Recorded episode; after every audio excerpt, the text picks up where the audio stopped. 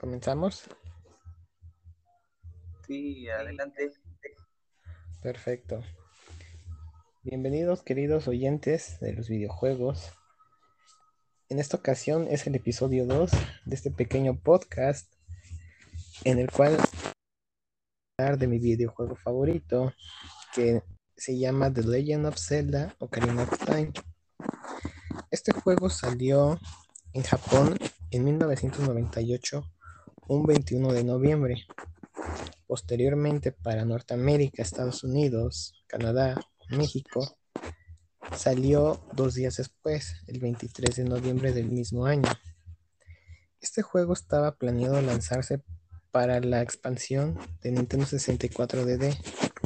Lamentablemente, como varios sabemos, fue un fracaso total en Japón, lo cual ya no se pudo lanzar fuera del territorio de Nippon. Este, se tuvo que reducir mm, su tamaño de capacidad. Se redujo a 34 megabytes el cartucho, lo que tuvo que disminuir bastante contenido. Pero el contenido que salió a la venta es una verdadera joyita. Para aquel que no ha podido disfrutar de este grandioso juego, es muy, es muy, muy recomendable. Eh, es un juego de mundo abierto. Tiene diferentes secretos, atajos. La historia te envuelve desde el principio. Cuando conoces a Link, que es el protagonista de la historia, con su hada, que se llama Navi. En la primera parte vas a conocer al árbol Deku. Él te dará las instrucciones para proseguir en la historia. Esta historia me encanta mucho porque hay amor, hay terror, de todo un poco. Tienes que juntar las tres piedras espirituales, la del bosque, la del fuego y la de agua. Posteriormente entras al templo del tiempo, donde Saria, un habitante de Kokiri, le regala a Link una ocarina en la cual tocará melodías para poder así proseguir en la historia. Existe la melodía de, del tiempo, de la luz, de la lluvia, que nos ayudará a seguir con esta historia, a pasar diferentes niveles.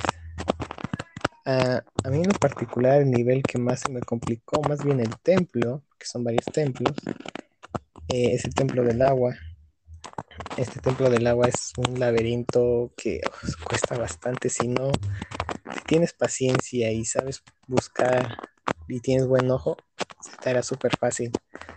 Pero los que al principio no sabíamos qué onda, tuvimos que acudir a la revista de Nintendo, a la revista de, del mismo juego de Zelda, para poder guiarnos, el saber conseguir las llaves y matar al jefe. Eh, el templo más fácil para mí fue el del bosque porque es muy sencillo, muy cortito. Para encontrar las llaves del jefe es súper sencillo. El jefe final me gusta mucho eh, porque es una un, fantasma de Ganondorf, que es el villano de este, de este juego.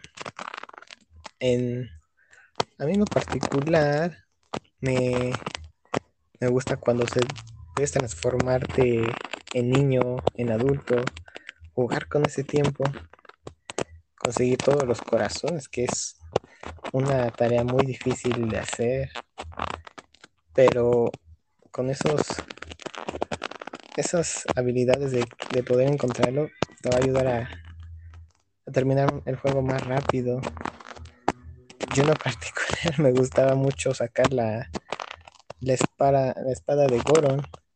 Con esa podías matar rápidamente todos los, los jefes finales y monstruos que te salían en cualquier momento. Era más, más fácil derrotarlos. Por ejemplo, cuando estás en el templo del agua para matar a Darling, con la espada de Goron lo matabas de cuatro espadazos pero con la espada maestra tardabas un poquito en matarlo. Entonces es una buena ventaja poder conseguir la, la espada de Goron. Es una recomendación para todos ustedes que nos están escuchando. Y a ver, Jorge, ¿Tú alguna vez habías escuchado de este juego? ¿Lo has jugado? Eh, bueno, yo en lo personal pues no, no he tenido ahora sí con experiencia con Nintendo, bueno, los juegos de Nintendo, pero siempre me, me han gustado este estos juegos que tratan de, de aventuras y de acertijos. Pero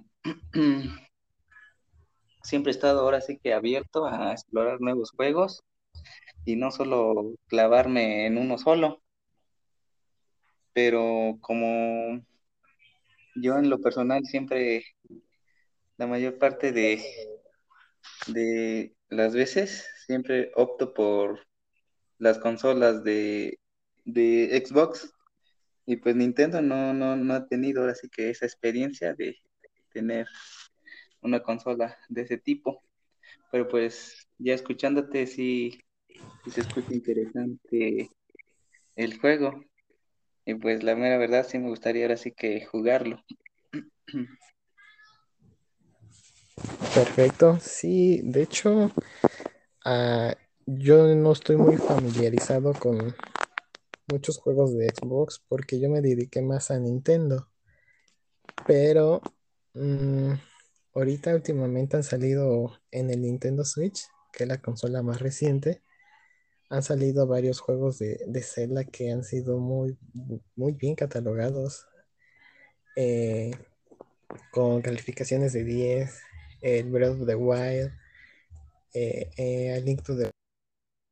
Varios de ellos han sido con calificación casi perfecta.